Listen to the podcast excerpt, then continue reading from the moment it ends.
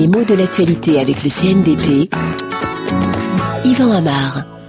Tournant historique, c'est l'expression qu'on entend fréquemment dans les informations récentes, qui est susceptible d'ailleurs de s'appliquer à des situations diverses, mais c'est surtout à propos du Japon qu'on l'a employé depuis deux jours. Car ce pays n'est pas coutumier de l'alternance, et pourtant il vient de changer ses habitudes. Les élections législatives ont donné la victoire à un camp qui n'en avait pas l'habitude précisément.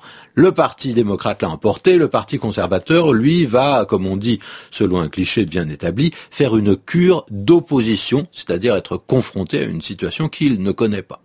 Concrètement, est-ce que beaucoup de choses vont changer? Ce n'est pas sûr, mais il est trop tôt pour le dire, et de toute façon, c'est au niveau symbolique que le changement est considérable. Un tournant historique. Alors, l'adjectif historique marque l'intensité du changement, mais si l'adjectif donne une indication de degré, s'il joue d'une certaine façon euh, comme un superlatif, c'est le nom qui donne l'image de départ.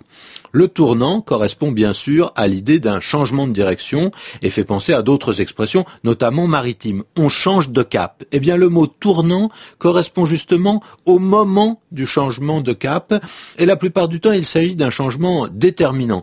Il s'agit donc de faire tout autre chose que ce qu'on faisait auparavant. Faire le contraire, pas forcément, il ne faut pas exagérer. Même si une expression exprime bien cette idée, on parle alors de virage à 180 degrés et on a bien là l'idée d'un demi-tour. On repart dans le sens opposé. Alors cette dernière formule s'emploie surtout lorsqu'il s'agit d'une même personne qui a modifié totalement ses intentions, ses opinions et surtout ses pratiques.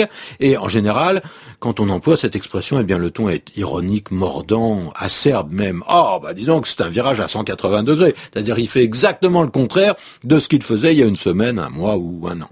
Le tournant a un côté quand même moins abrupt, et ça dépend comment il est amené. On parle de tournant radical, c'est rapide, mais si le verbe qu'il introduit est plus doux, si par exemple on amorce un tournant, Là, d'accord, on peut penser à une évolution plus progressive, moins provocante et qui se fait en douceur. Alors, l'origine du nom tournant ne pose pas de problème, ça vient du verbe tourner. Dans le sens qu'on vient d'expliquer, c'est un mot relativement récent. Depuis le XXe siècle, on emploie le mot tournant au sens de changement. Et puis, on a une drôle d'expression qui est rattraper quelqu'un au tournant, familière, qui exprime l'idée d'une vengeance en s'appuyant sur l'idée du coureur, surtout automobile, qui va profiter d'un virage pour doubler son concurrent. On va dire, je t'aurai au tournant, je te rattraperai au tournant pour dire, je ne vais pas te rater, je vais te rendre la monnaie de ta pièce, tu ne perds rien pour attendre.